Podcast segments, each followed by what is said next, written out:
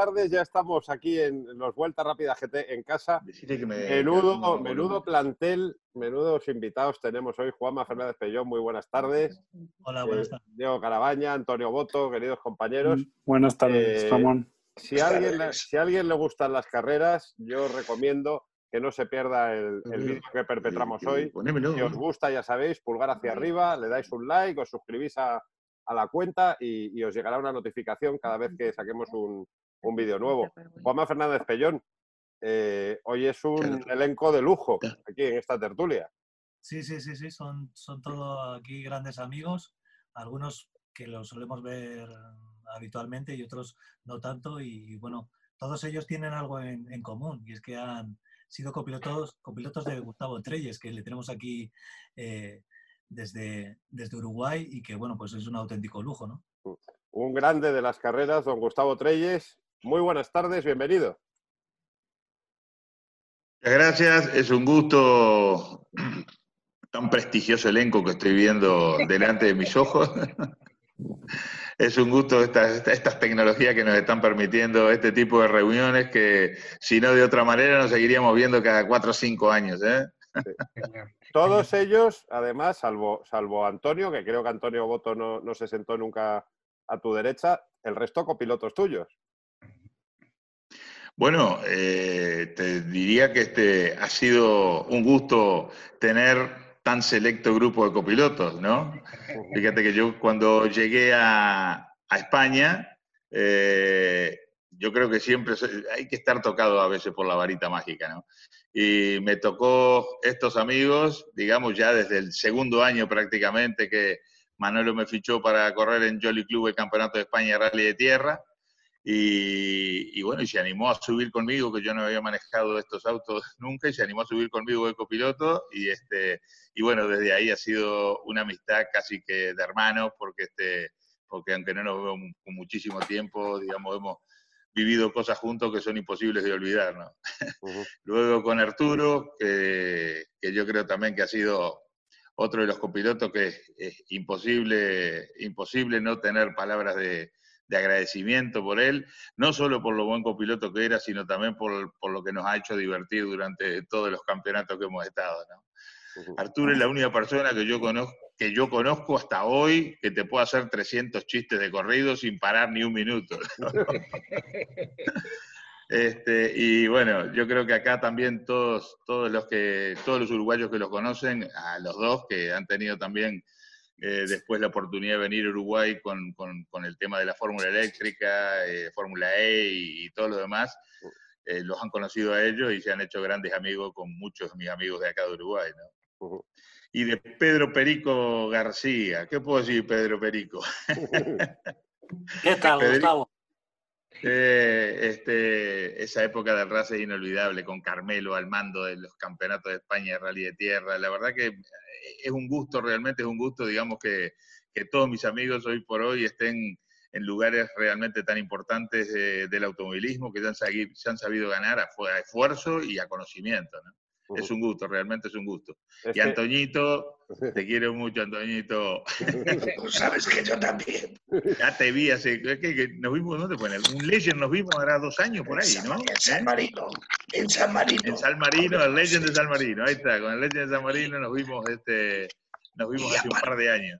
Y aparte, cuando estabas con Renault tuvimos una relación, Carlos, el Mucio, tú y yo, bastante, no sé, próxima, ¿no? Cercana, sí. Cercana. Es que yo creo que sí, yo, yo realmente, digamos, este, fui muy bien recibido, digamos, en el Campeonato de España, que estaba corriendo en la Copa Renault Turbo, GT Turbo. y entonces ahí ya nos empezamos a conocer con Antonio, que, que, ya copiloteaba a Carlos este, en el Campeonato de España de Rally de Tierra, y de ahí lo mismo también, ¿no? Ya sabes, cuando corres un campeonato como fuera el Campeonato de España, lo que sea, que prácticamente todos los meses estábamos en los mismos hoteles conviviendo durante una semana o diez días para los entrenamientos, para esto y el otro, se crea una amistad que después a lo largo de los años perdura para siempre. Perdura, perdura para siempre, sí, sí. Que eso, eso lo hemos hablado con muchos invitados estos días, que quizá a los pilotos jóvenes de ahora no existe eso, de esa convivencia en los campeonatos. y, yo creo que, es una pena que se haya perdido. Bueno, lo que pasa es que hoy por hoy, digamos, las carreras han cambiado tanto, ¿no? Mira que yo hablo con Carlos y hablo, digo, eh, yo creo que tuvimos la suerte y la oportunidad de haber vivido una época de los rallies que hoy por hoy es bastante impensada, ¿no? O sea, fue la mejor época de, la historia de los rallies, en mi opinión, a lo que se refiere a, lo humano, a lo que convivíamos humanamente, ¿no? Hoy por hoy, bueno, las máquinas, los pilotos pueden llegar a ser iguales o mejores o peores, pero lo que se convivía, lo que era en un campeonato todos juntos, ya sea en el Campeonato de España de Rally, que íbamos todos los meses a los mismos hoteles, este, conviviendo, cada uno iba a entrenar por su lado, pero a la noche cenábamos juntos, eh, a mediodía donde paramos para comer y paramos y comíamos todos juntos, yo creo que todo eso eh, creo que se ha perdido bastante, también por el hecho de que te permiten dos días de entrenamiento en el Mundial y no sé cómo estará en el Campeonato de España, pero me imagino que todos los reglamentos han, han ido para el mismo lado, ¿no? Oye, yo quería también empezar que, que todos los, los copilotos de Gustavo le, describan así brevemente. Empezamos, Arturo, empieza tú. ¿Cómo, cómo Portarse bien, eh. a Gustavo como piloto? Eh, piloto no he conocido uno mejor que yo me haya montado, desde luego, y, y, me he medido con algunos con, de, una categoría muy, muy alta, ¿no? Y lo he visto conducir y después lo he seguido y tal. Yo lo definiría como una calculadora. Eh, os voy a contar, Gustavo, eh, eh, los, los rallies de tierra secreto eran dos pasadas, ¿no? Se hacían unos tramos secretos, nosotros siempre fuimos secretos, nunca tuvimos, y me acuerdo una vez que a Gustavo le ofrecieron una cosa y le dio como un tragabucho al tío por haberle ofrecido información, ¿no? De unos mapas y tal, ¿no? Y éramos serios en ese sentido y él, él, era serio y no quería ni entrenar, tal. Entonces salíamos, a Gustavo le gustaba anotar los cambios de ritmo. No le gustaban todas las notas porque era un poco como a vista, ¿no? A Twisty Road y, donde le cambiaba el ritmo una, una arqueta, un, lomo eh, con curva, una frenada, tal y cual. Y pues, se apuntaba con el Halda, ¿no? Con el Stream Master y tal. Y luego él siempre se lo estudiaba antes de salir, ¿no? Y tú se lo recordabas dependiendo cómo estaba el Halda y tal, le ibas anticipando lo que había, el corte de ritmo y tal, ¿no? Entonces tú en la primera pasada podías hacer, por ejemplo, por decirte, un tramo de 12 kilómetros podías hacer 9.40, ¿no? Y te preguntaba, antes de que te fuera el control horario, a ver tiempo y demás, te preguntaba, oye, ¿qué tiempo hicimos en esto? Pues 9.40. ¿Y cuánto nos vamos de tal? Pues 20 segundos. Vamos a hacer 9.23. Y lo clavaba. Y lo clavaba. No he visto una cosa igual en mi vida, tío. Y después, sobre todo, que te encontrabas muy a gusto dentro porque cuando había una situación de riesgo o algo, siempre se preocupaba por ponerte la mano y aguantarte, ¿no? Eso no lo encontraba con otros pilotos, ¿no? Era lo primero que hacía, te ponía la mano e intentaba sortear, ¿no? Y ibas rápido. ¿eh? Y Manolo, ¿tú? Bueno, yo, yo tengo que hacer una, un pequeño, una pequeña introducción y demás, que fue que el año anterior fue la primera vez que trajimos el, el S4, el Delta S4, además patrocinado por Malboro, y lo condujo Juan Carlos Oñoro. Y yo me subí ese año entero con Charly. Entonces, para mí, para hablar de Gustavo, lo que tengo que hablar es del cambio eh, tan fundamental que fue del año que corrí con Charlín en una conducción, y no es mejor ni peor, aquí no estoy, por supuesto, ni, ni, ni ensalzando, ni, ni, quitándole eh, méritos a otro piloto. Pero lo que sí está claro es que Juan Carlos Oñoro, Charlín, él conducía de la manera tradicional, que era llegar lo más rápido posible al epicentro de la curva, a partir de ahí enfocar el morro y acelerar y punto. Entonces, eh, cuando de pronto me subo con, con, Gustavo, bueno, todo esto el S4, como todos sabéis, era un coche y más en secreto bastante difícil de conducir, porque eh, Charlín y yo en el primer tramo que hicimos arrancamos una rueda, para que os hagáis una idea, en el primer tramo, arrancamos una rueda completa. Pudimos seguir el rally porque los del Yoli se quedaron tan alucinados que nos pusieron otra vez el trapecio, la rueda y tal, perdimos más de 15 minutos en el control, con lo cual, pero bueno, todo esto es para decir cómo era Gustavo. Bueno, cuando me subo con Gustavo y empiezo a ver lo que es la técnica del pie izquierdo, que en aquella época en España la usaban muy poquísimos pilotos, pues aluciné. Porque claro, yo estaba acostumbrado a ir derecho en las rectas, llegar y cuando te ibas acercando a la curva era cuando pegabas un frenazo muy fuerte y demás, colocabas el coche y acelerabas. Y, y Gustavo venía en toda la recta ya el coche llevándolo para un lado y para otro, eh, jugando con las inercias y jugando con el pie izquierdo y atacando. Con lo cual, para mí fueron dos años en el mismo coche, pero con una conducción completamente diferente.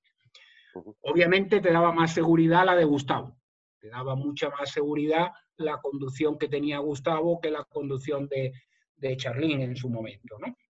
Pero para mí un piloto con unas dotes extraordinarias.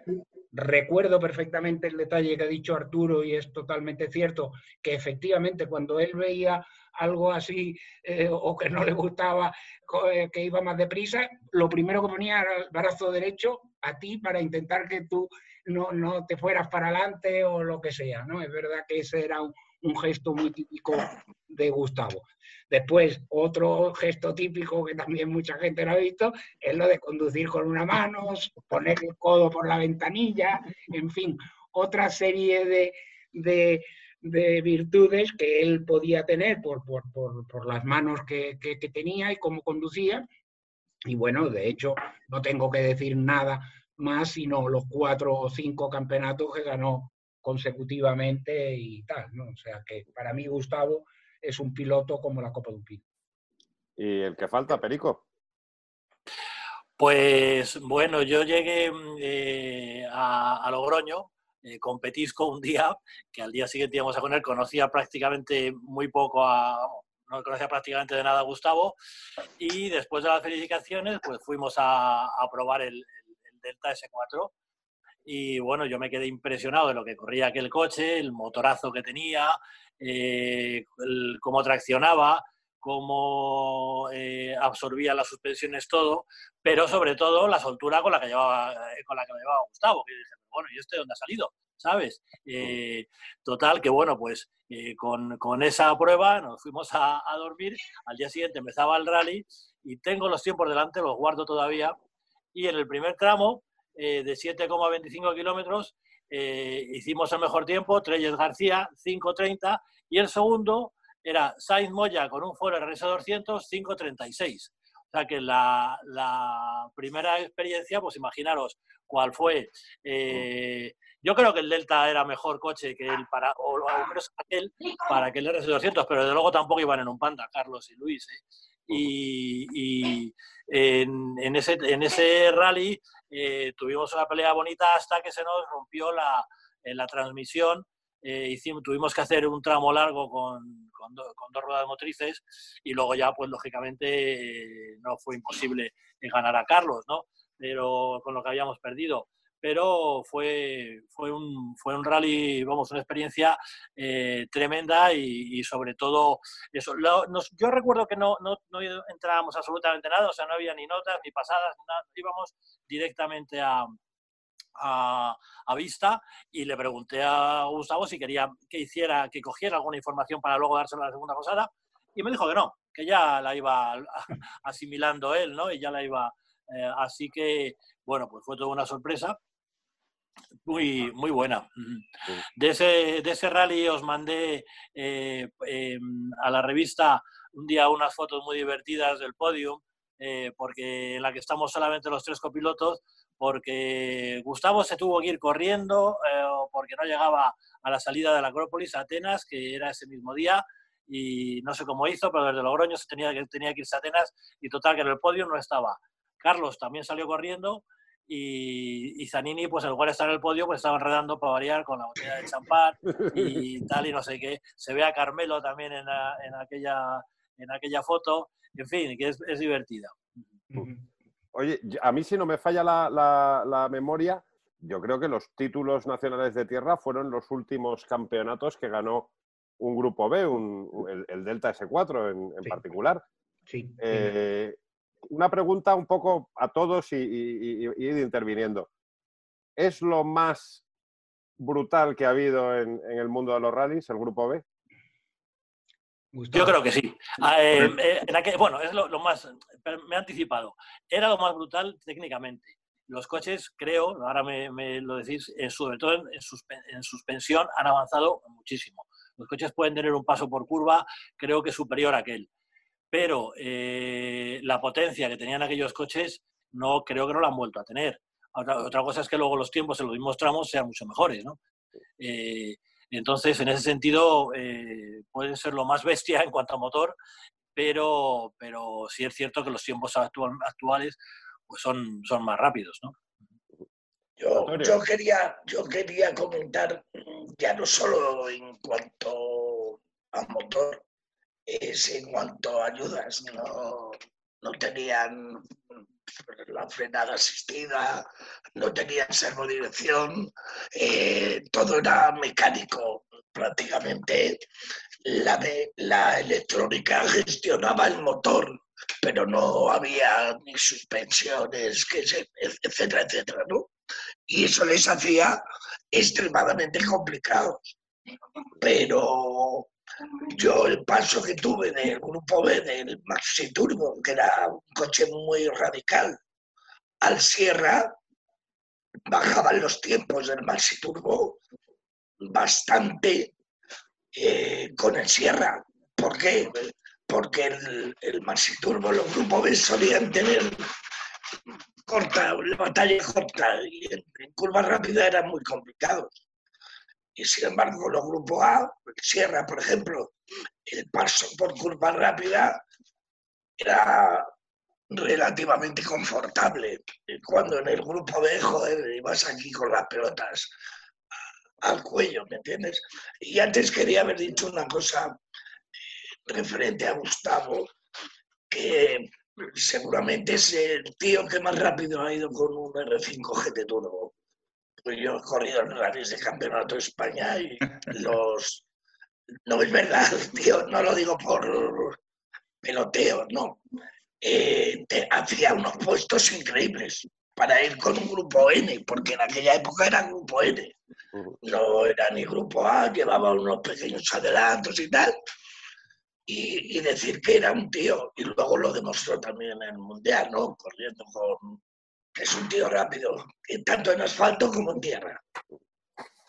Chile. que yo caí en, yo caí en, prácticamente cuando llegué a cuando llegué, perdona Antonio, ¿terminaste? ¿No, habías terminado? Sí. Sí, sí.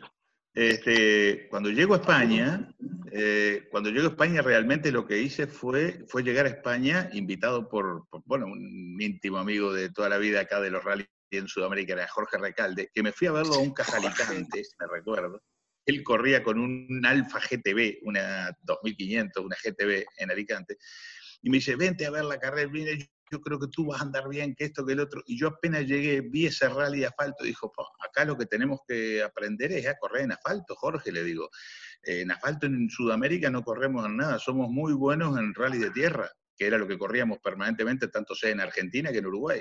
Pero en asfalto esto no es lo mismo que un circuito, hay que aprender. Y entonces me recuerdo que hicimos, bueno, cuando llegamos a España compramos un auto de matrícula turística, ¿no? Y nos fuimos al taller recomendado por Fasa Reno en ese momento, de alguien que luego fue un grandísimo amigo y un gran preparador, ¿no? Este, que ya, ya, se imaginan, ya se imaginan quién es. Piedrafita. Este, Piedrafita. Y bueno, caímos al taller, caímos, ahí va, caímos al taller de, de Piedrafita y fue quien nos preparó el R5 Turbo para hacer cinco carreras que nosotros íbamos a hacer año, estábamos hablando 87, 86. Entonces hicimos esas cinco carreras en las cuales empezamos en Almendralejo, hicimos Cajalicante y todo, y terminamos corriendo la última fecha del Campeonato de España de ese año que era Valeo. Y bueno, hicimos una gran carrera, ganamos el Valeo y al otro año iniciaba la primera Copa Renault de Rallys con los GT Turbo que Antonio estaba nombrando, los soplillos, los famosos soplillos que para mí en esa época era un auto que era una maravilla, ¿no? Este, me recuerdo que las primeras carreras, 35 autos, 40 autos, todos iguales, los soplillos, bueno, sacar algún segundo de tiempo de diferencia, pero fue un campeonato muy lindo, de, yo creo que fueron como 10 o 11 fechas, pero fue lo que nos permitió con los premios, eh, seguir corriendo todo el campeonato, ya que no teníamos sponsor de acá de Sudamérica para, para estar en ese campeonato. Y entonces con los premios pudimos terminar ese campeonato, ganamos el campeonato y con eso ganamos la primera Copa Renault de Rally y Renault nos dio un cero kilómetro de regalo y bueno, ahí todo festejo, ¿no? Este, eso fue año 87. Y cuando llego acá a Uruguay, estaba en Punta del Este, muy tranquilito, este, haciendo las vacaciones, ¿no? Y por ahí por fin de enero o febrero, me recuerdo que viene una llamada que me estaban buscando de Malboro, España, ¿no? Hugo von Fessler. Y bueno, y ahí está Hugo von Bessler, que se ve que ya había hecho alguna conversación con Manolo, que yo no tenía todavía el gusto de conocerlo, y dice, ¿tú has manejado autos de potencia? Le digo, mira, yo tirando videos, sí, los Escor acá en Sudamérica, 200 caballos, le digo, pero ¿por qué? ¿Cuál es la idea? bueno, no, Campeonato de España Rally de Tierra, nos gustaría que te vinieras a hacer el Cataluña con un auto del Jolly Club en Grupo N, y luego, si tú andas bien y vemos que están las posibilidades, podríamos hacerte un contrato para el Campeonato España de Rally de Tierra con el S4. O sea que del soplillo al S4 yo ya me veía, digo, bueno, esto va a ser... Esto.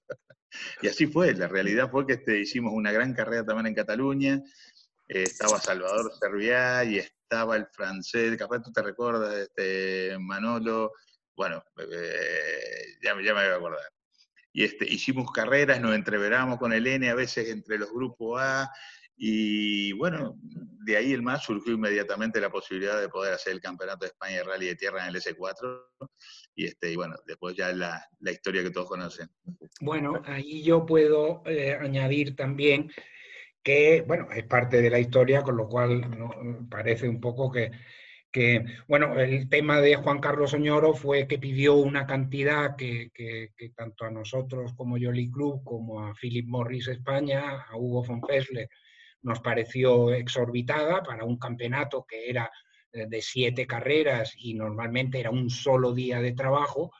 Bueno, pues la cantidad que pidió ahora no viene a cuento, pero nos pareció a todos que era exagerada y además no se bajó del burro, él dijo o me pagáis esto o no corro, y bueno, pues Hugo von Fessler en ese partido... Sí. Digo que no corrió.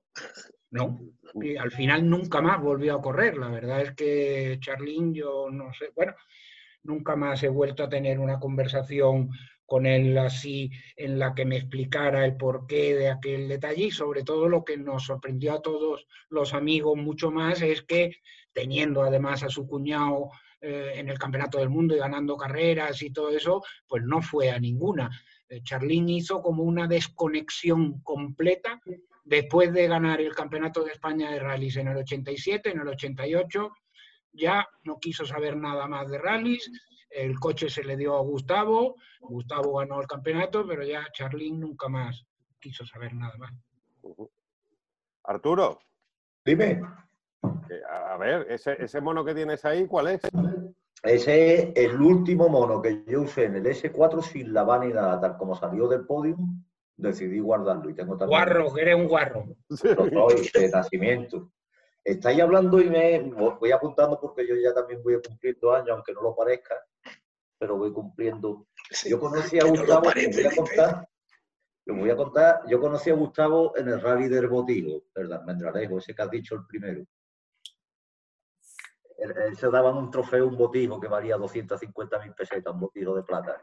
No era Almendralejo, el voto la corrió también. Sí, sí, sí. sí, Y, yo, eh, Qué lío que se armó, ¿eh?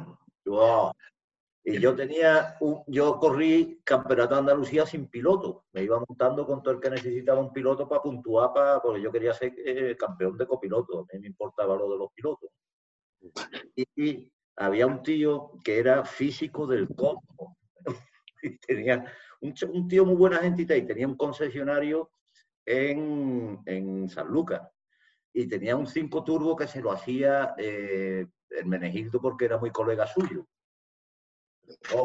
y todo esto, Y, eran muy colegas y tal, y, le hacía el motor y tal, el menegildo le echaba un cable y tal, y total, que fuimos a correr al Almendralejo, ¿no? Y en Almendralejo nosotros vimos un coche con matrícula turística de Sudamérica, eh, todos los, pilotos del lugar, a este le vamos a dar, a este no sé qué y tal. Y en el primer tramo yo me bajé, yo salía el 8, el 9 con este turbo aquel, Gustavo salía el 4, por ahí porque tenía algo de haber ganado fuera o no sé qué, tenía alguna prioridad. En Sudamérica, sí.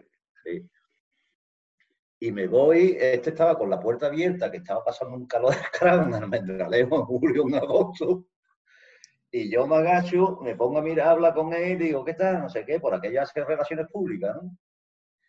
Y, le digo, ¿qué tal? Y me dice, pues no sé, es la primera vez que voy a correr con ruedas lisas. había corrido y le digo, ¿cómo? Es verdad, es verdad. Fue el primer tramo que corriste con ruedas lisas, no lo que había corrido. Sí, porque habíamos ido antes, espera un segundo, habíamos ido antes a, correr a Almería, ¿no? que había sido 15 días antes y a los 5 kilómetros se pinchó un manguito de agua y tuvimos que parar.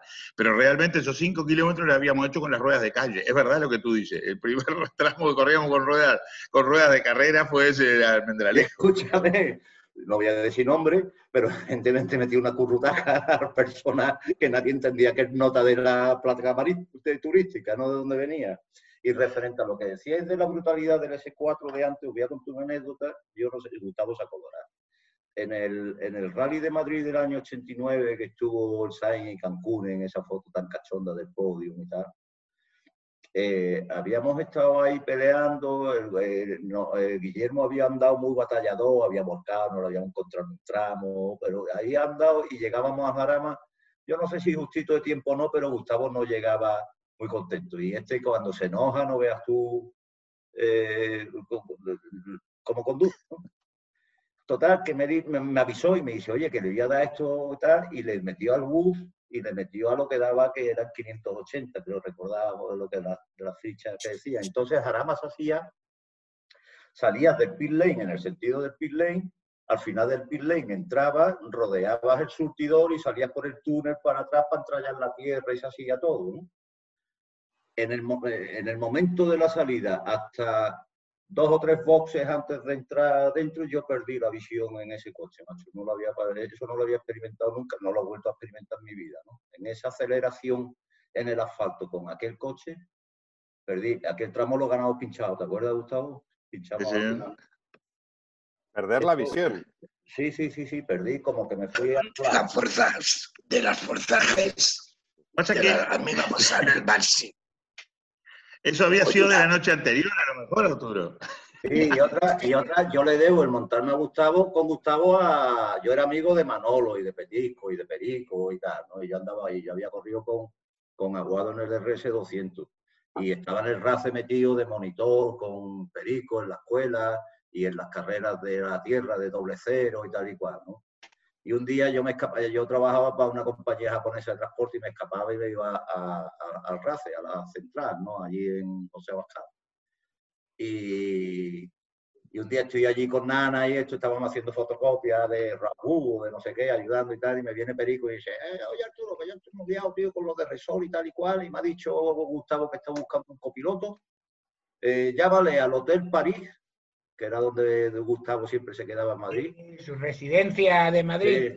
a, partir, de tal hora que le he hablado de ti y que quiere hablar contigo. Total, yo le llamo, eh, yo voy allí al Hotel París y, me hablé con él eh, y cuando llegó el dinero a hablar, o sea, el momento de hablar de dinero, yo digo, en vez de un sueldo le voy a decir, bueno, Gustavo, yo aposté al caballo ganador porque sabía cómo era el prenda y le digo, pues yo quiero un porcentaje de los premios de esto, ¿no? Y al final salía ganando si lo hubiera pedido frío.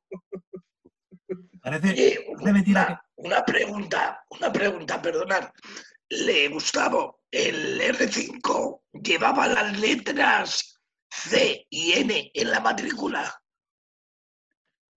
Las matrículas de... R5. llevaba la, la, la letra C y la letra N en la matrícula. No me acuerdo, Antonio. Yo creo que sí. al final, porque era matrícula turística y me recuerdo que tenía otro, adelante tenía otras, otras letras, capaz que era algo así.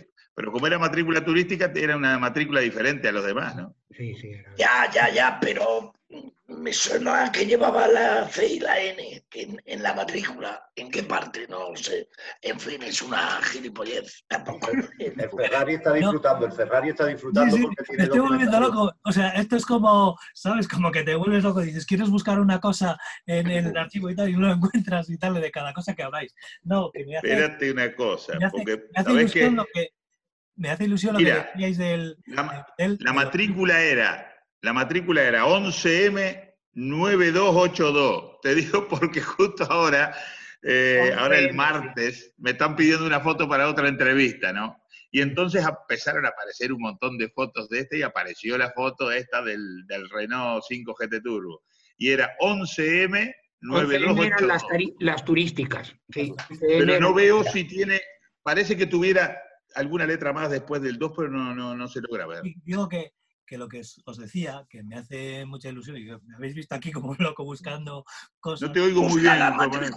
Yo creo que me, que me he atascado, que lo que os iba a decir es que me ha hecho mucha ilusión lo Hotel París, el Hotel París, que yo me acuerdo en mi, en mi, en mi agenda, en primera agenda de, la, de Autoezo, era tener el teléfono de Gustavo Treyes y es que había que llamarle al Hotel París, porque evidentemente no había estos móviles ni nada, y si lo dices ahora a cualquier chico, a cualquier persona normal, pues te dice que es que estás viviendo en él.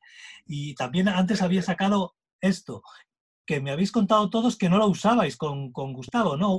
Perico ha dicho que no, que no usaba ni siquiera notas, pero que esto en el campeonato de tierra era lo más de lo más, ¿no? El, pero había, había ¿Eh?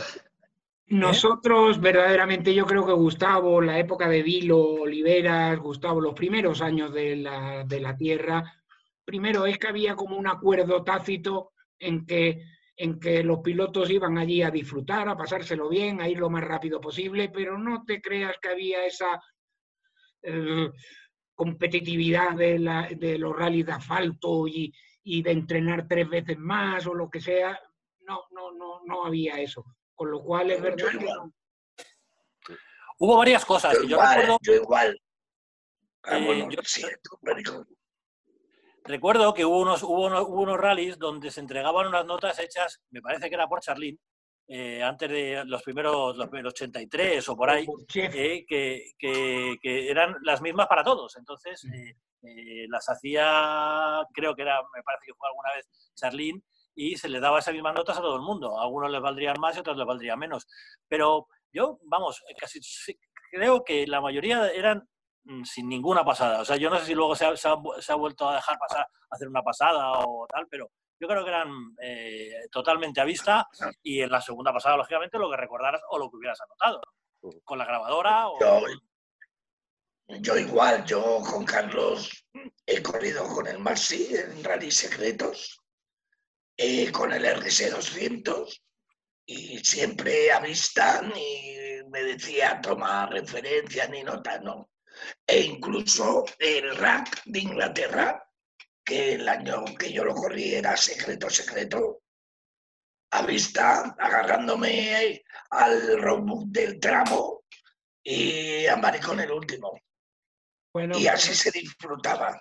Ferrari, te voy a contar otra anécdota que no me deja a mí en demasiado eh, buen lugar. Lo que pasa es que tanto Gustavo como Arturo como Perico lo saben. el caimán se está descojonando ya. bueno, pues, Yo viste que no he dicho nada, ¿eh? no he dicho nada de aquello, no he dicho nada.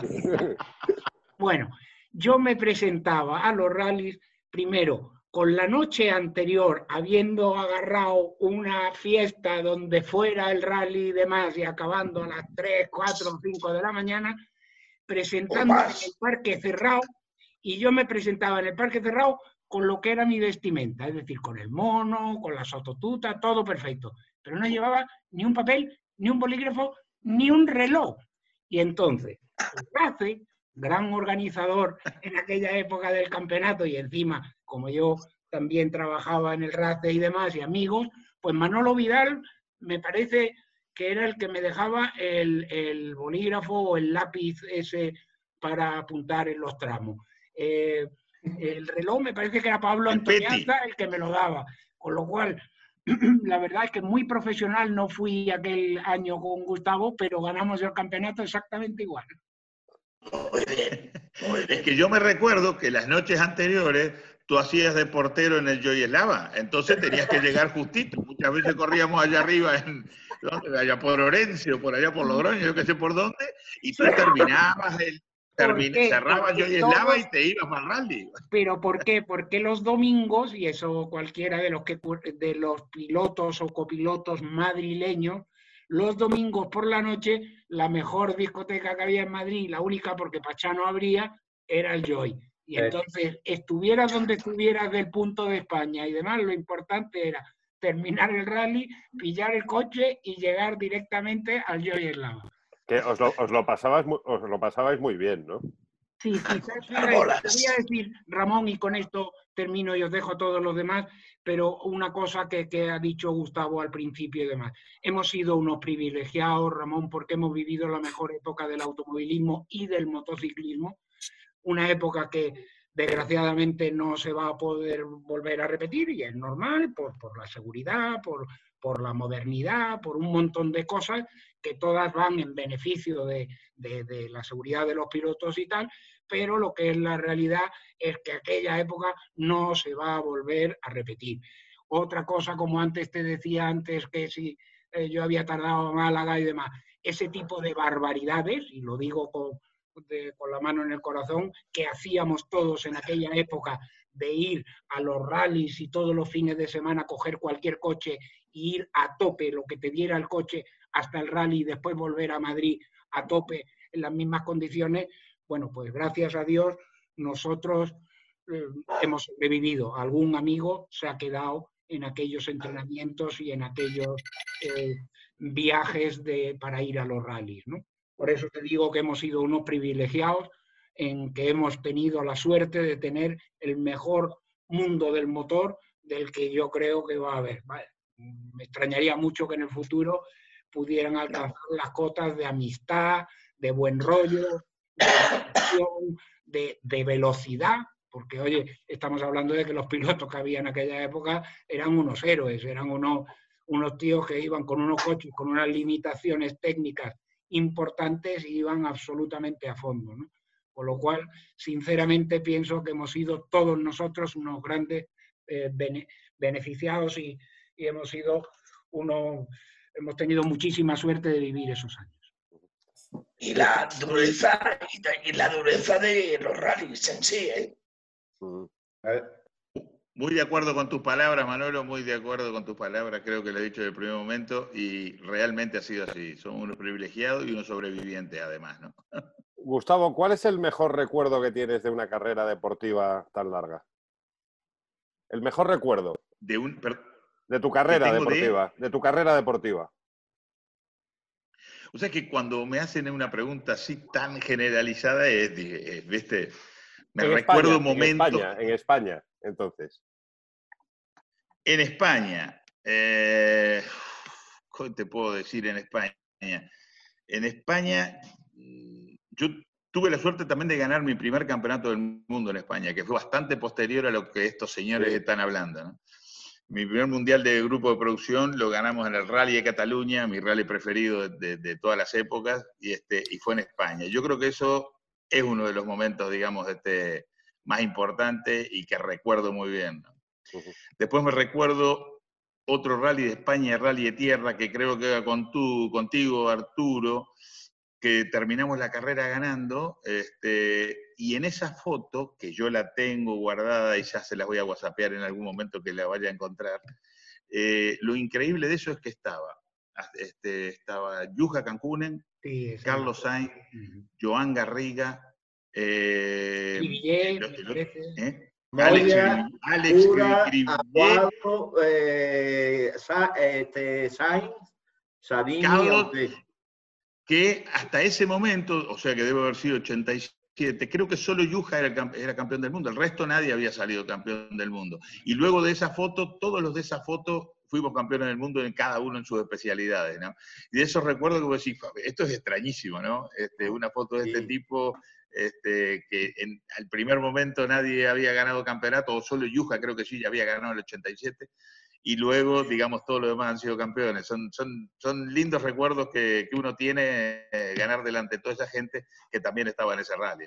Bueno, y en esa foto, que, que, era un campeonato patrocinado por Camel, y en cambio todos los monos eran el resto de marcas de tabaco. Allí solo faltaba en aquella época, Ramón, era todo, eh, eh, eh, esto te lo puede contar Antonio Boto perfectamente porque corrió también con coches patrocinados por Rodman y todos llevaban paquetes de Rodman con Malboros dentro del paquete de Rodman, porque no le gustaba el Rodman a nadie.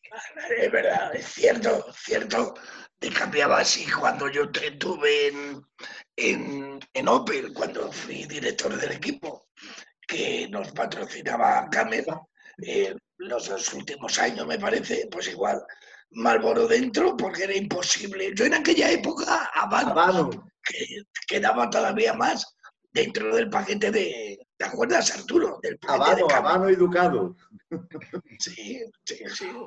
Oye, yo, yo quería comentar también, porque eh, yo fui también eh, uniformado de Rodman. que nos vamos para Carlisle. Aquí, aquello no había quien lo fumara, con, bueno, eh, con todos los respetos, pero era un tabaco que aquí no se Era, paja. Y, y, y, hablando de lo que decía Manolo, yo también, también, yo no sé si será lo que me ha tocado a mí, pero currábamos, yo recuerdo los campeonatos de España que me tocó con Pablo de Sousa, otra vez cuando corrí con Antonio Zanini, me, me debió de tocar a los dos que más, que más pasadas daban a los tramos, porque yo recuerdo la época de Pablo de Sousa, dos semanas que estabas todo el día, desde primera hora de la mañana hasta última hora de la noche, o bien metido a la noche, dando pasadas y dos semanas en las que podías salir a los tramos con 15, 16 pasadas a cada tramo. Y sí, sí, nos ha tocado, por supuesto, que comparto que nos ha tocado vivir una parte del automovilismo que no volveremos a, a vivir y que ha sido, pues si no la más bonita, pues una de las más.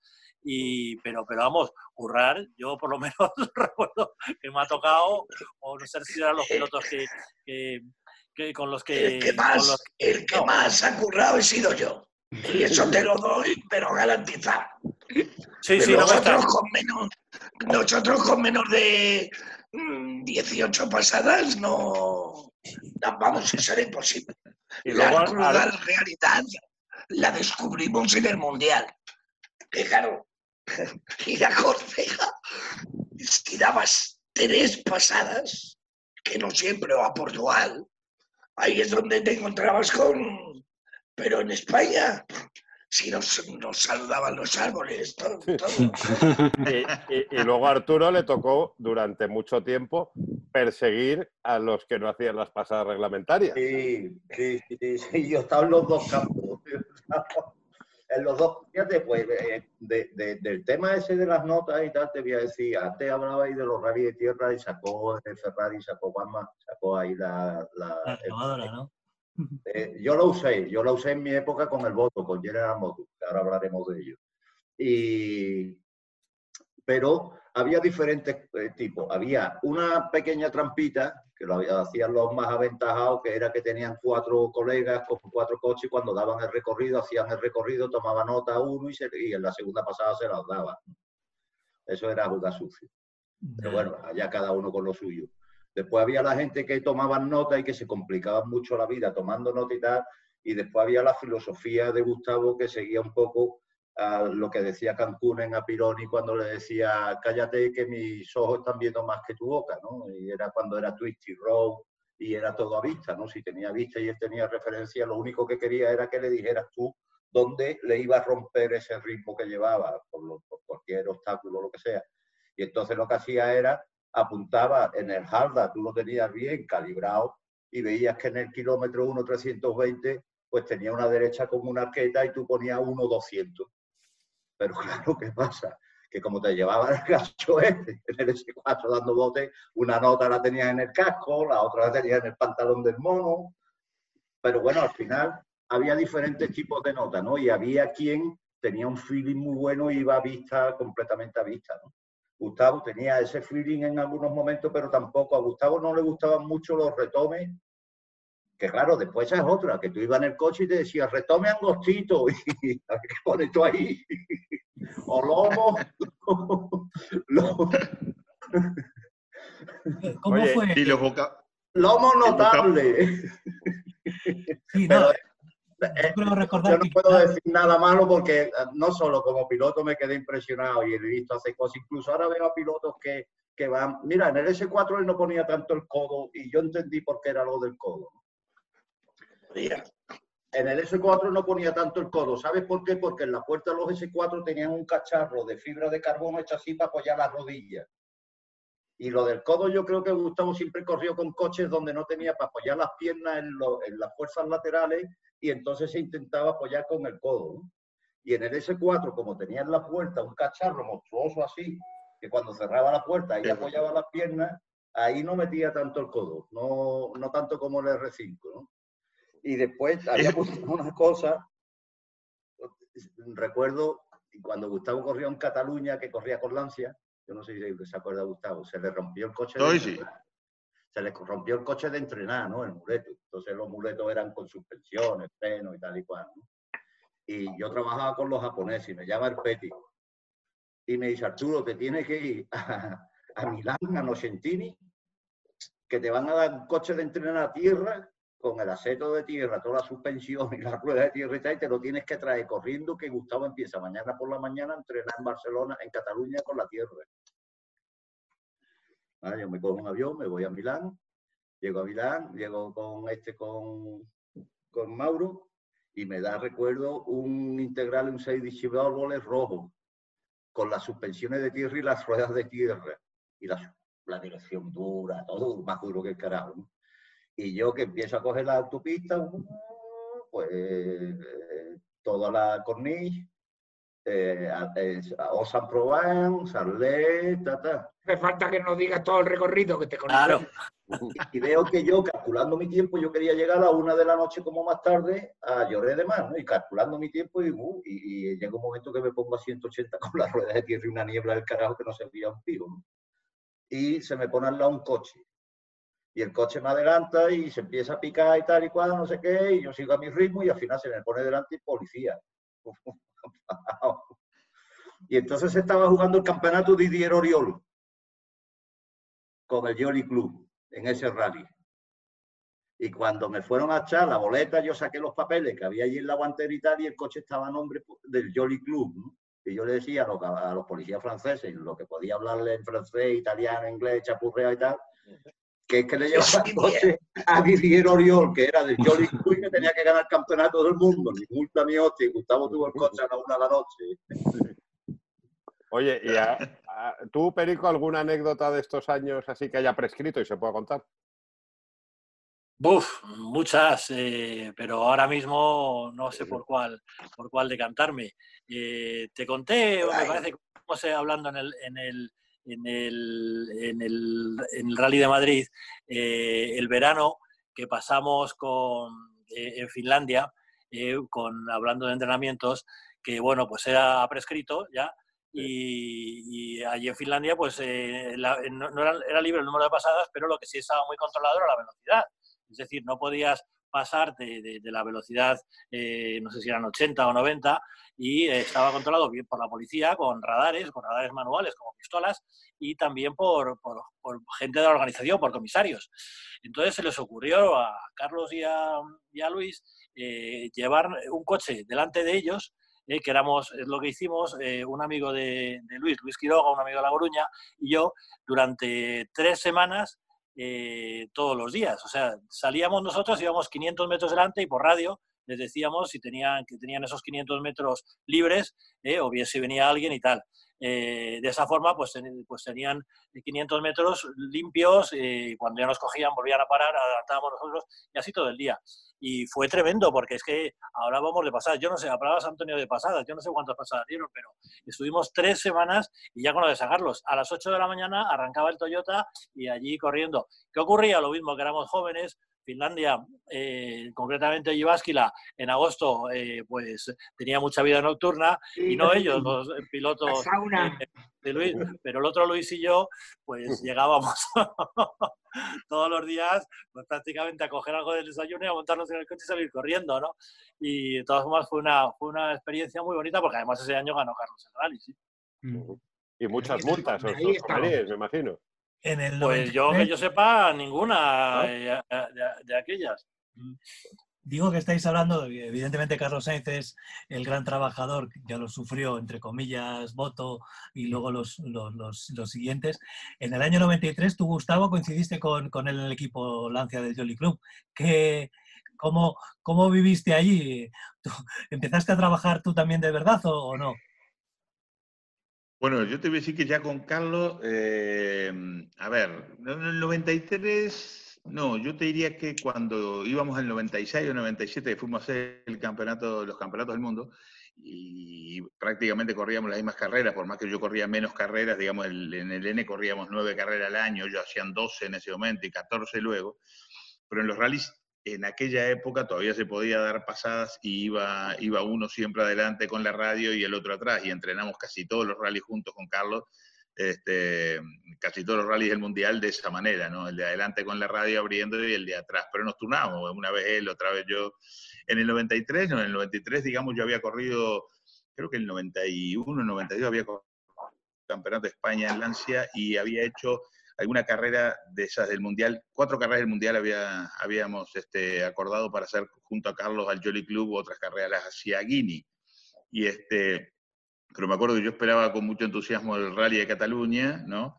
Este, porque bueno, eh, era un rally que lo conocía muy bien, el resto todavía no los conocía muy bien, recién estaba empezando. Y me recuerdo que, bueno, la broma de Carlos y de, y de Luis era, joder, que tú de noche no ves nada, que, y, la verdad que tenían razón, ¿no? Ya de noche, digamos, a mí me costaba bastante ver, es más, quería más luces y quería lámparas de 130 y después si había de 500, de 500, porque realmente, digamos, este, la noche me complicaba un poco. Y en el tramo que Carlos se, se queda con el Lancia, este, veníamos muy bien haciendo los tiempos de todo el mundo en carrera, y en el tramo que Carlos se queda, que fue, bueno, no me voy a acordar cuál es, pero este, uno de los tramos de Cataluña. Eh, Carlos larga delante mío, después largaba creo que Yuja y después largábamos nosotros. Y cuando a los 7, 8 kilómetros del tramo veo que Carlos está parado, este, que se había roto y fue cuando abandonó el Rally de Cataluña ese año con el, con el con el Lancia, Y yo amago como a parar y Luis sale y dice, sigue, sigue, sigue, sigue, dice Luis. Pues digo, porque no sabía si era una pavada que le podía dar o no. Sigo el rally, ¿no? Sigo, y ese tramo, como era nocturno, lo habíamos entrenado cuatro veces más que todo el resto del rally, ¿no? Y al final del tramo ganamos el rally en la absoluta y en la general. Y entonces te podrás imaginar, me tuvieron que escuchar estos dos, Carlos y Luis, a decir, así que no veo nada, ¿no? Así que no veo nada, ¿no? Y, si veo, ¿qué te cuento?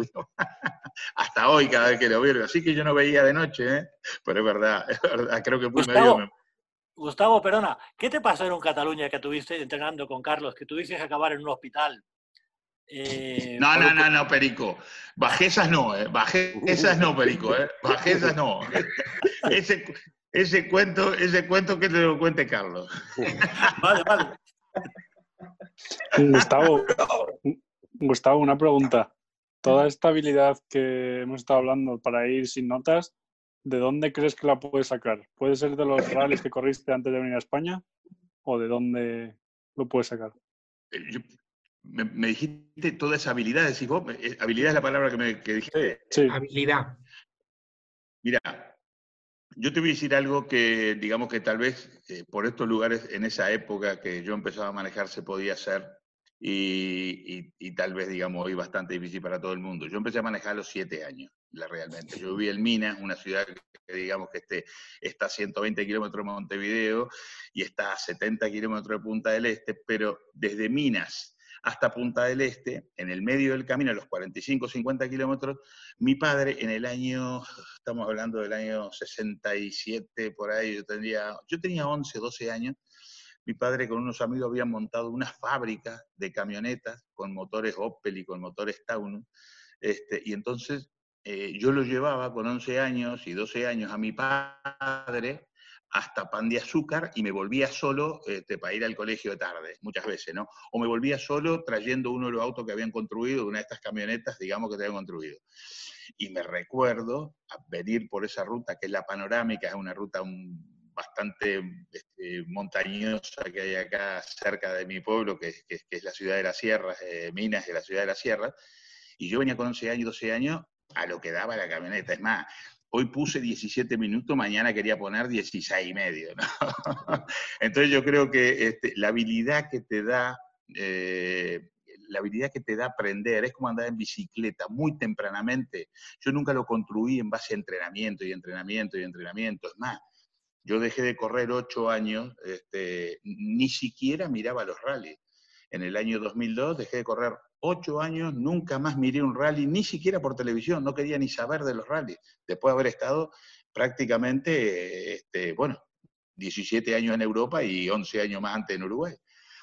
Eh, la cosa fue que venía un rally acá, el Campeonato Sudamericano, en Punta del Este, ¿no? Y entonces me dicen, ¿por qué no correr? A ver, hace ocho años que no corro, hace 22 años que no corro en mi país, no conozco los caminos, no quiero ir a arriesgar, sos cuatro veces campeón del mundo, no quiero ir a arriesgar que venga uno. Pero tanto embromaron ahí, mi hermano me dice, correle, dice esto que te ganan, correle, hace, que hace mucho que no corro. La cosa fue que trajimos un Lancia, un, un Lancia, un este, Mitsubishi Evo 10, eh, de Federico Villagra, que es campeón argentino muchos años, muy conocido por ustedes también. Y, y me dice Federico, mira, yo corro el fin de semana en Córdoba. Si no tengo ni nada, lo reviso y te lo llevo y corres allá. Digo, bueno, estás, tráelo y damos unas vueltitas a ver cómo son los Evo 10 ahora. Digo, estás, probé el auto, me sentí realmente como en mi casa. Y bueno, con el campeonato sudamericano, última fecha se definía el campeonato, paraguayos, argentinos, chilenos y nosotros y gané el rally después de ocho años de no manejar ¿viste? en los rallies. O sea, es algo que me salía normal, es algo que me sigue saliendo normal. Dejé otros años más y el año pasado gané el campeonato eh, de rallycross en Argentina, el sudamericano y el argentino, rallycross, en la absoluta. Con lo cual digo, a ver, el otro día dice Carlos, lo escuché, lo escuché a Carlos decir que bueno, ya tengo 57 o 58, que no sé qué, y ahí le pegué un reto y le digo, lo que quiere decir que mínimo te quedan ocho años más, yo tengo 65, mínimo te quedan ocho años más para seguir ganando, le digo, ¿no? Oye, y una, pregunta que le hacemos aquí, la hace siempre nuestro compañero Diego, a todos los invitados. Venga, Diego, y tenéis que, contestar, no, no, os libráis, ninguno de vosotros. Voto ya la tercera vez, pero voto, bueno. Voto ya lo ha dicho, voto ya, voto ya lo ha dicho. Vamos, a ver, eh, ¿qué coche os falta por haber corrido con él? ¿Cuál es el coche que era vuestro rival y decís, joder, quiero saber qué tenía ese coche para que me ganase?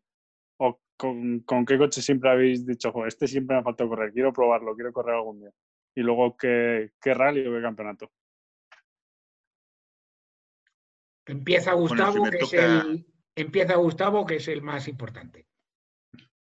No, gracias Manuel por la... mira, eh, yo realmente digo, te digo, eh, después de haber corrido en distintas épocas, estamos hablando, ¿no? Sí.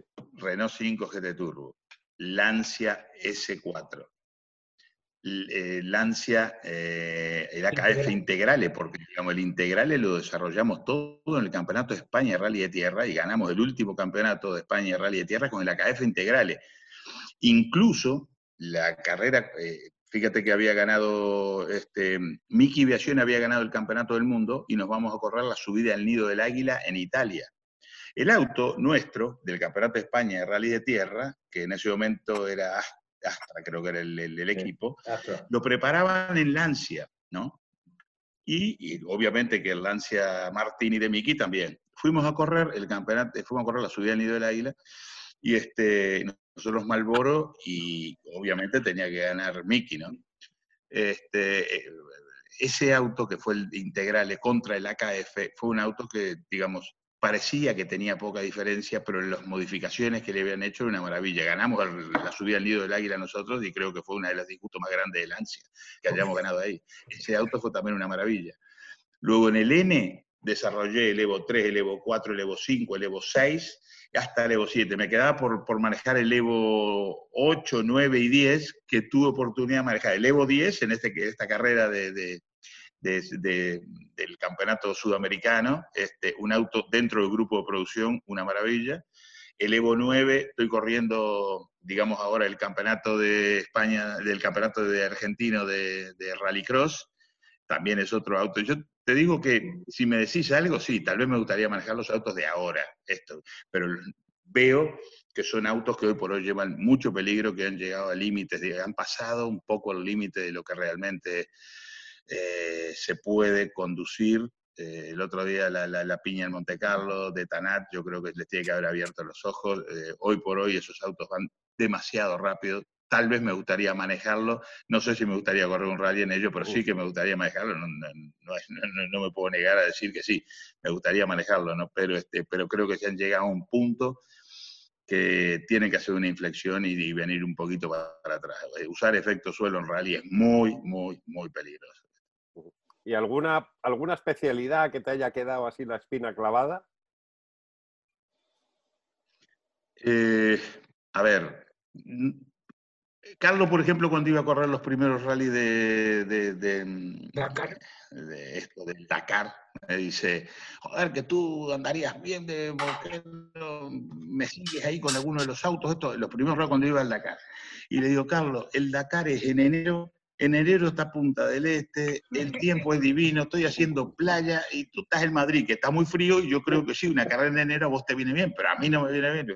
Pero son esos tipos de carreras que no, Uy, creo que, hemos eh, perdido. No me quedo la espina de correr. Pero... Máxime que te desafío, eh, Ramón, a que busques, digamos que tiene que estar en el internet. Nosotros hicimos una carrera en el año 78, mira lo que te estoy diciendo, apenas había nacido yo, en el año 78, que se llamó la Vuelta a la América del Sur.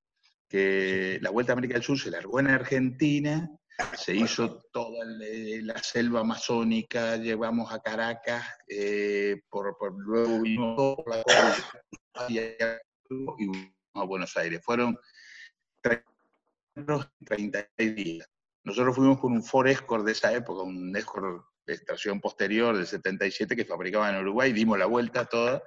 Y fue una de esas carreras, bueno, hasta ahora nunca más se hizo una carrera de, de, de, esa, de ese kilometraje, ¿no? Este, pero te digo que he corrido las más diversas cosas, me quedaba por correr el rallycross este, que lo estoy haciendo ahora y que me divierte, me divierte mucho porque no hay entrenamiento, justamente.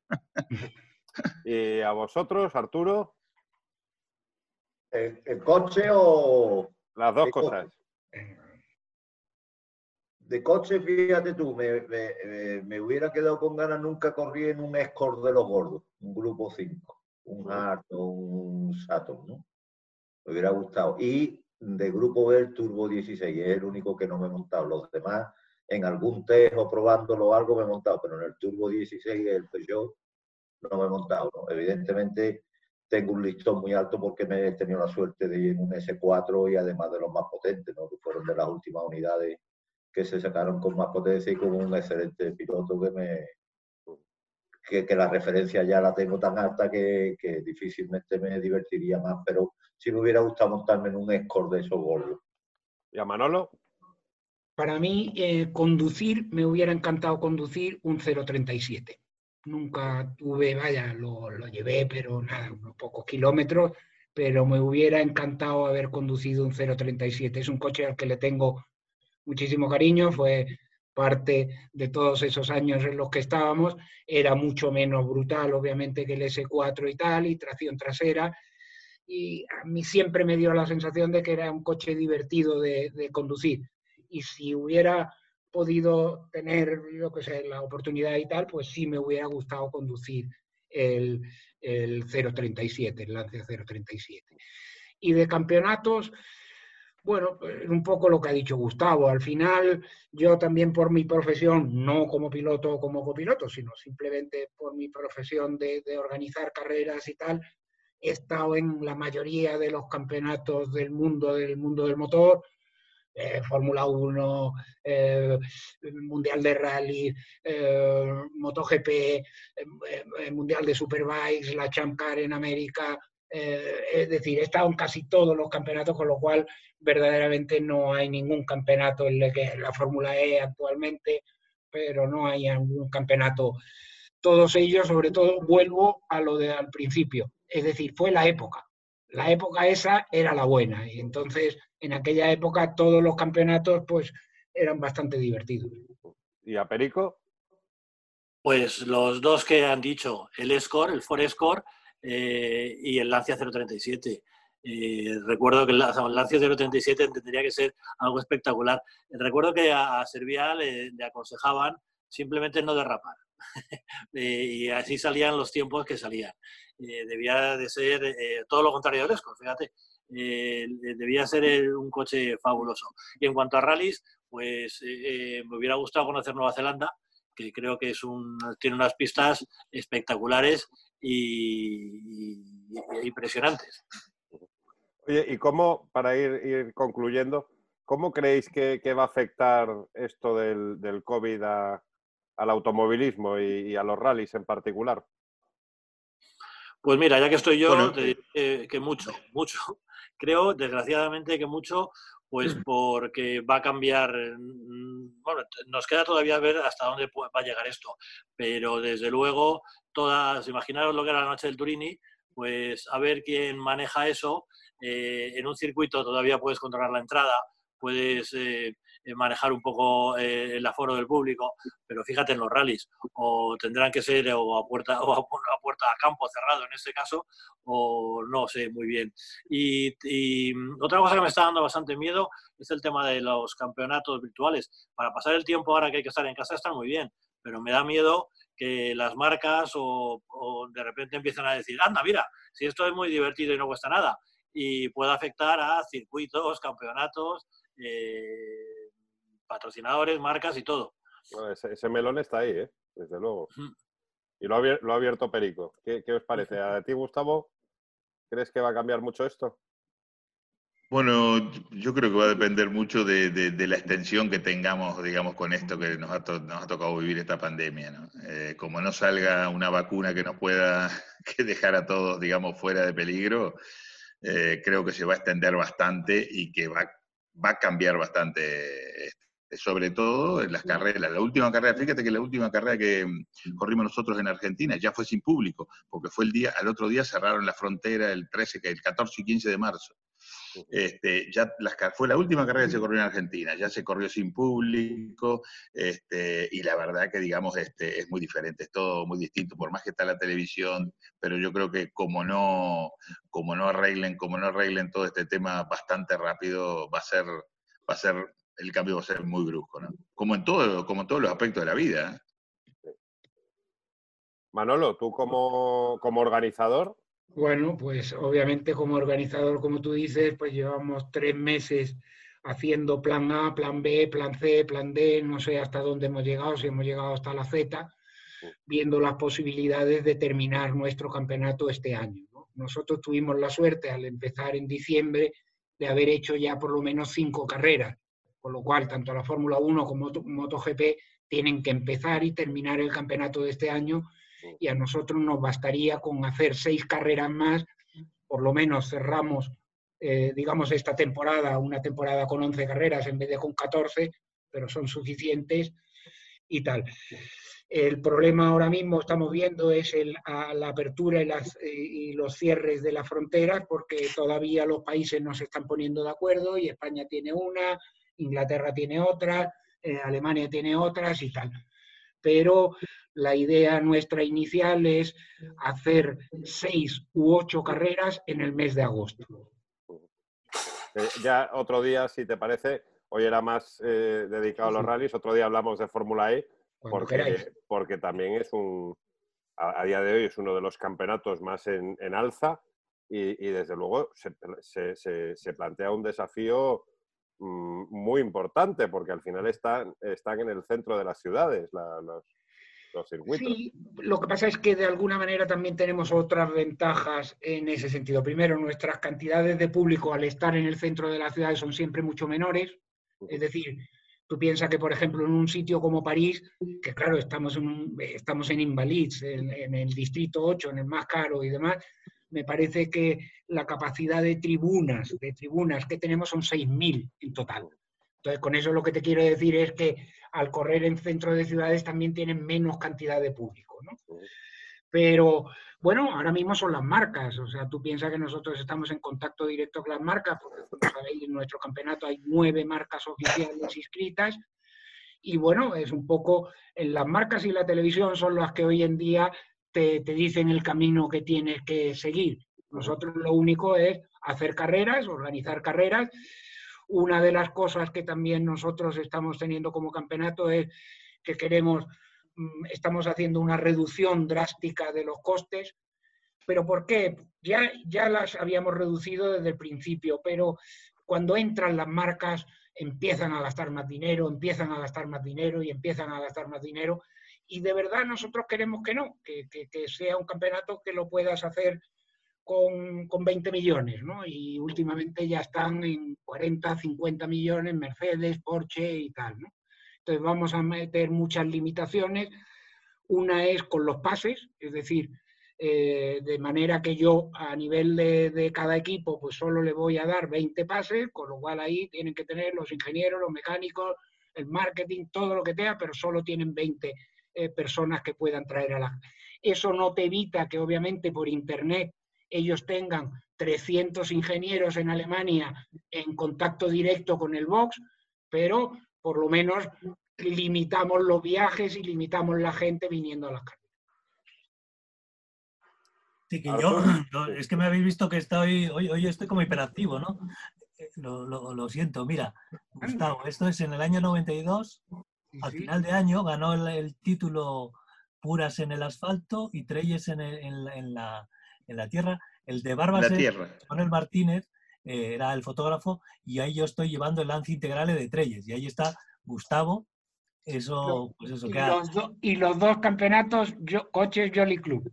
Sí, sí, sí una de las cosas que le quería preguntar a, Gustavo es que, y lo que, por ejemplo, decía Manolo, que, habéis vivido los mejores años y tal, y habéis vivido además una época en, la que los coches de carreras, por ejemplo, Lancia tenía el Integrale, que era un coche que, bueno, con los Grupo N se hacía, ¿no? Listo para correr, o sea, un coche de calle listo para correr. Y luego, en la continuación de su carrera deportiva, Gustavo, que lo ha dicho antes, ha corrido con los, con los Mitsubishi. Y bueno, pues que, el mundo ha cambiado tanto que, eso ya prácticamente es impensable, aunque bueno, ahora Toyota ha sacado también una versión un poco especial del, del Yaris, pero que, que en todos los sentidos era una época totalmente distinta, ¿no? Mira, yo te digo que este, de entrada me recuerdo cuando pasamos a, Grupo A. Fíjate que eh, nosotros el primer año que corríamos este, en Grupo A teníamos el, mismo tipo de brida, eh, teníamos este 34 brida los Grupo N y los Grupo A. Y estábamos entre medio segundo y un segundo por kilómetro de diferencia con los Grupo A. Nuestros autos valían 150 mil euros, 140 mil euros, los otros valían 800, 700 mil.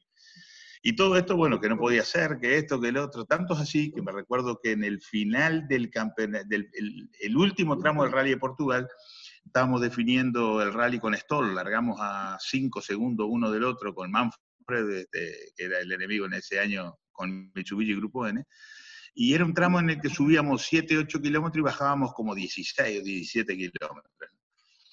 Y, me recuerdo eh, haber ganado la general con el N por delante de, bueno, de Tommy, de Schwartz, de, de, de, de Colin. Habíamos ganado la general con el N en el último tramo de la carrera. Y cuando estoy llegando así al final del rally, ¿no? Eh, voy llegando al parque cerrado y toda la prensa, digamos, este, viene a mirarme a mí, al auto, esto, lo otro, y digo, ¿Qué pasó? No, ganaste, ganaste el rally, ganaste por 7 segundos, 8 segundos a Manfred, no me acuerdo cuánto era la, la diferencia.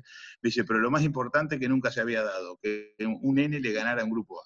Al año siguiente los grupos N pasamos a tener 32 de brida, o sea que siempre los autos estos que fueron los Mitsubishi, que yo creo que fue un auto que nació, nació para correr, este, siempre fueron penalizados a lo largo de los años. Y como las demás marcas, solo Subaru hacía un auto que era de grupo de producción, eran Subaru y Mitsubishi, era la lucha esa interna. Hoy con los R5 estamos viendo prácticamente lo que fue en aquella época los grupos producción. Hoy son los R5 los que están haciendo, digamos, en la segunda categoría y son autos, digamos, preparados de fábrica, como en aquel momento eran los, Mitsubishi, y, este, y muy competitivos, por cierto, ¿no? Este, pero sí, yo creo que, digamos, eh, en la época que nos tocó a nosotros con, con esos autos de producción, era una maravilla. Y aparte otra cosa, me recuerdo, una cortita te hago como para ir terminando.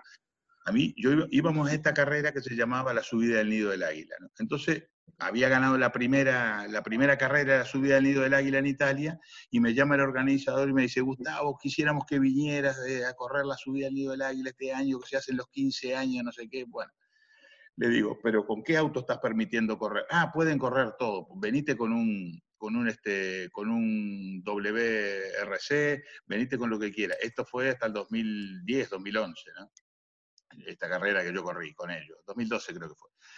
Y entonces le llamo a Mauro Notentini, mi amigo de toda la vida en las carreras y todo lo demás, le digo, Mauro, ¿qué auto tenemos para competir la subida del nido de la que podamos ir, digamos, y, por lo menos hacer un buen papel. Me dice, ¿por qué no vas a correr? Me dice con el Mitsubishi Evo 10 sin brida. Digo, pero el Mitsubishi Evo 10 sin brida, le digo, ¿qué, qué, qué, qué caballo, qué caballaje puedes tener. Y bueno, dice, te vas a asombrar, vas a tener 409 caballos. Le digo, nada, me estás jodiendo que puede tener el auto este 400, y no se va a romper semiaje. En la subida esa son 12 kilómetros, no creo que le pase nada. Este, podrás creer que voy a subir, voy a correr esa carrera, y los tres autos que terminamos delante, digamos, este, fueron tres Mitsubishi eh, Evo 10 sin brida. Una cosa increíble. Nosotros terminamos segundo detrás del el campeón italiano, que, además organizaba la carrera, el hijo eh, fue el campeón italiano, y, este, y atrás nuestro François Delecour. Los tres con, con, los Mitsubishi en un rango de tres segundos los tres autos, y el resto, los World Car y todo ese tipo de autos, todos por detrás nuestro. ¿no? Realmente es algo que, digo, yo lo cuento porque aparte de ser un fanático de, de, digamos, de lo que son los, los grupos de producción de Mitsubishi, creo que es autorrelación precio, nunca ha habido nada, digamos, ni parecido. Oye, y Arturo, no le habíamos preguntado, ¿cómo crees que va a cambiar todo esto? Pues mira, eh, ya Manolo lo ha dicho y Gustavo, primero va a haber un gran problema de movilidad en cuanto a los campeonatos internacionales por los diferentes países, porque cada nosotros somos gente errante, que somos gente de 40 o 50 nacionales diferentes que nos vamos moviendo. Y claro, entre unos países y otros hay unos acuerdos bilaterales y tal que no se cumplen con otros. Y será un follón. Evidentemente yo creo que el tema de viajar va a cambiar como cambió en el 11S, a partir del 11S, ¿no? Ahora va a ser mucho más incómodo viajar y tal. Y después, yo no quiero ser eh, pesimista, pero a mí me da la impresión de que las pruebas de, de, automovilismo en carretera van a ir a menos cada vez y al final posiblemente, yo no sé qué pasará con esto del sim, del sim racing, todavía no engancha mucho, pero eh, todo lo que sea en circuito cerrado eh, que tú puedas controlar las entradas y las salidas se harán y lo que sea en carretera abierta y tal, yo creo que va a tener muchas complicaciones. ¿no? yo, ve, yo sé que, por ejemplo, toda la federación y todos los sitios están haciendo protocolos y tal, pero al final vamos a tener que contar con los permisos de sanidad y con los permisos de la Guardia Civil ¿no? y controlar en carretera los accesos de la gente, sobre todo porque son vías públicas y no puede prohibir acceso, va a ser muy, muy, muy complicado. ¿no? Yo, desgraciadamente, los rallies los he vivido cuando he estado en la federación durante 10 años, he visto la historia de los rallies y a mí me parece que los rallies o terminamos organizando pequeños eh, tramos en fincas privadas con tribunas y demás o, o, poca historia más va a tener, ¿no? sobre todo porque también están ya no solo los términos de seguridad y demás, los coches ahora son excesivamente rápidos en curvas, ¿no? Y eso requiere un gran dineral en temas de seguridad y tal, que con la nueva normativa ahora igual tampoco ni se pueden cumplir de los, movimientos de la gente dentro de los tramos.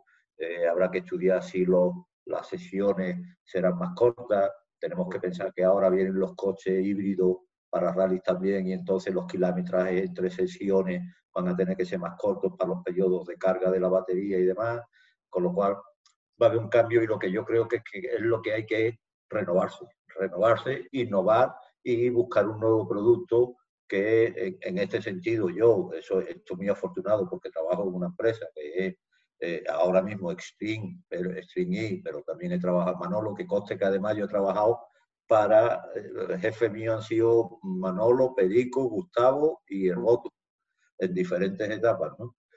Y en, en, Extreme E ahora y en Fórmula eh, antes, y ahora también que sigo, este año tengo contrato con ellos, han visto que el motor Sport a lo mejor va por otro sentido, ¿no? Que no solo es una carrera, sino lo que tú tienes que atraer como decía Manolo, eh, al público, en vez de atraerlo a un circuito al público, es ponerle al circuito donde está el público, ¿no? Y montarle ahí una parafernalia que se diviertan y que además tengan motores por y que se hagan aficionados.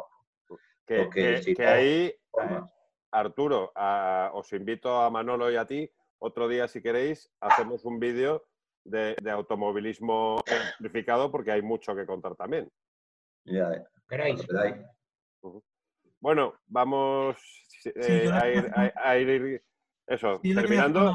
Una, pregunta, porque estamos aquí los, los españoles, pero Gustavo eh, ha tenido dos patrias además de, además de, de Uruguay España y Italia, ¿no? Porque quiero decir que su trayectoria deportiva se ha extendido, vamos, o sea, o sea ha tenido como base estas, estos otros dos países, ¿no? Recuerdo, por ejemplo, quiero que me hable un poco de, yo qué sé, de, ha hablado de Nocentini, de, de, de, Pregliasco, de Kenenastra, que hable de, Roberto Angiolini, que el hombre ha fallecido, ¿no? Hace, hace poco, ¿no? Y no sé, que hable un poco, pues eso, de, lo que ha sido este periplo por Europa en estos dos países que, en, España, que estamos aquí nosotros, que hemos sido amigos suyos en aquella época, bueno, ellos mucho más, ¿no? Y, lo, italiano, ¿no? Lo vivido en Italia.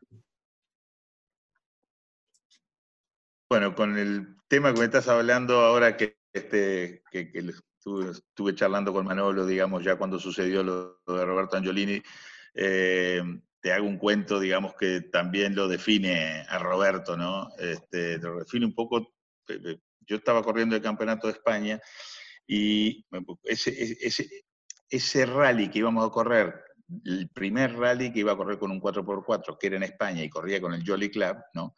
Este, me recuerdo que eh, un día eh, llamo a, me dicen, ¿quién es el, quién es el, el, titular de, del Jolly Club? Yo no sabía mucho todavía, estaba, había terminado recién en de España.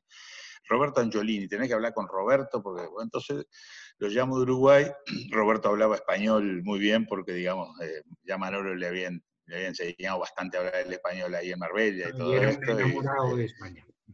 Y entonces eh, me recuerdo que le digo, Roberto, eh, bueno, mira, eh, me dijeron que voy a correr en un auto tuyo, le digo, quería saber cómo era el auto, este, porque realmente no he corrido en un 4x4 y me gustaría por lo menos hacer unas pruebas antes, me dice Roberto. Gustavo, está tranquilo, es el mejor auto que puedes correr, Jolly Club es una escudería de muchísimo prestigio y muchísimos años y no nos vamos a permitir, digamos, de ahí en más surge eh, una relación con Roberto que hasta, bueno, hasta sus últimos, estos dos o tres últimos años que estaba con sus males, pero nos veíamos siempre en Milán, yo pasaba a saludarlo por Milán, fui a su casa Cerdeña también, es más, este, cuando él estuvo en Cerdeña me dijo, ¿por qué no te haces un asadito? Yo iba y le hacía el asado con, con, con, las costillitas, igual que se corta en Uruguay, digo, realmente, digamos, hablar de Roberto es, es de persona realmente muy amiga, muy querida por mí, que le ha hecho muchísimo bien al automovilismo italiano y al automovilismo mundial también, ¿no? Y la verdad que en los últimos años, bueno, hablábamos con Manolo, digamos, de, de, lo que lo conocíamos a Roberto, verlo de la manera que estaba nos apenaba muchísimo. Yo creo que este que bueno, fue una lástima no, no, haber podido compartir más tiempo con él, porque además era una persona que te sentabas a hablar con él y podías estar toda la tarde y toda la tarde conversaciones interesantísimas, actualizado de todo, un tipo de avanzada que te explicaba, él sabía de todo, pero ese tipo me gustaba mucho escucharlo.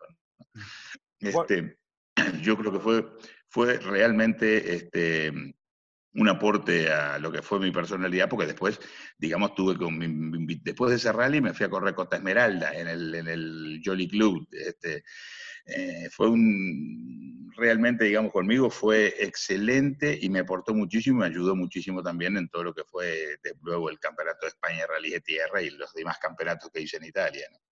Ahora, una cosa que te quería decir es que toda la vida corrí con licencia española, desde que llegué a España y hasta los últimos días que me retiré, toda la vida corrí con licencia española. Y me recuerdo un año de haber ganado el primero o el segundo mundial, digamos que nos premiaron junto a todos los, los, campeones, los campeonatos españoles, nos premiaron también, digamos, este, en esa fiesta tan linda que hace la Federación Española de Automovilismo este, que en aquel momento era Carlos gracias al presidente, y, este, y bueno, eh, digamos, te podrás imaginar que España fue mi casa. Y no empecé en el Hotel París, empecé en el Hostal Central, que era 20 metros más arriba, y que teníamos cuatro pisos por ascensor, cuatro pisos por escalera. Nosotros el primer año, el, el Hotel París nos quedábamos y ganábamos alguna carrera y nos dábamos de premio ir a dormir al Hotel París. Antes íbamos al Hostal Central. Pero es una historia, digamos, que, que bueno, ya eh, en un próximo libro que seguramente saldrá va a estar muy lindo para contarla porque, porque realmente tiene esas curiosidades que le pasan a uno en la vida y que si no tenés suerte, aparte de apuntar muy bien y tener cabeza, si no tenés suerte también es muy probable que el 90% de las veces quedas por el camino. Oye, yo, yo tenía mucho miedo con el vídeo este que, estamos haciendo hoy, porque claro, juntando a este elenco, digo, capaz que YouTube, cuando lo queramos subir, nos lo censura, porque no sabía que podía salir de aquí de, correrías y de aventuras.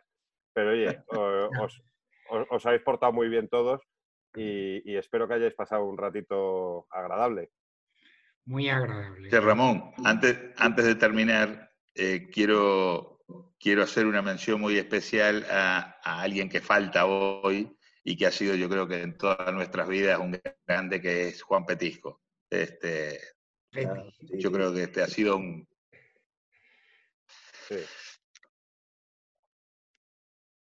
Pues sí, pues sí. desde, aquí, desde, aquí, le mandamos al Petis un abrazo muy fuerte. Es verdad que él no corrió contigo, pero ha sido parte de nuestra vida, de la de Gustavo, de la de Arturo, de la de Perico y de la mía.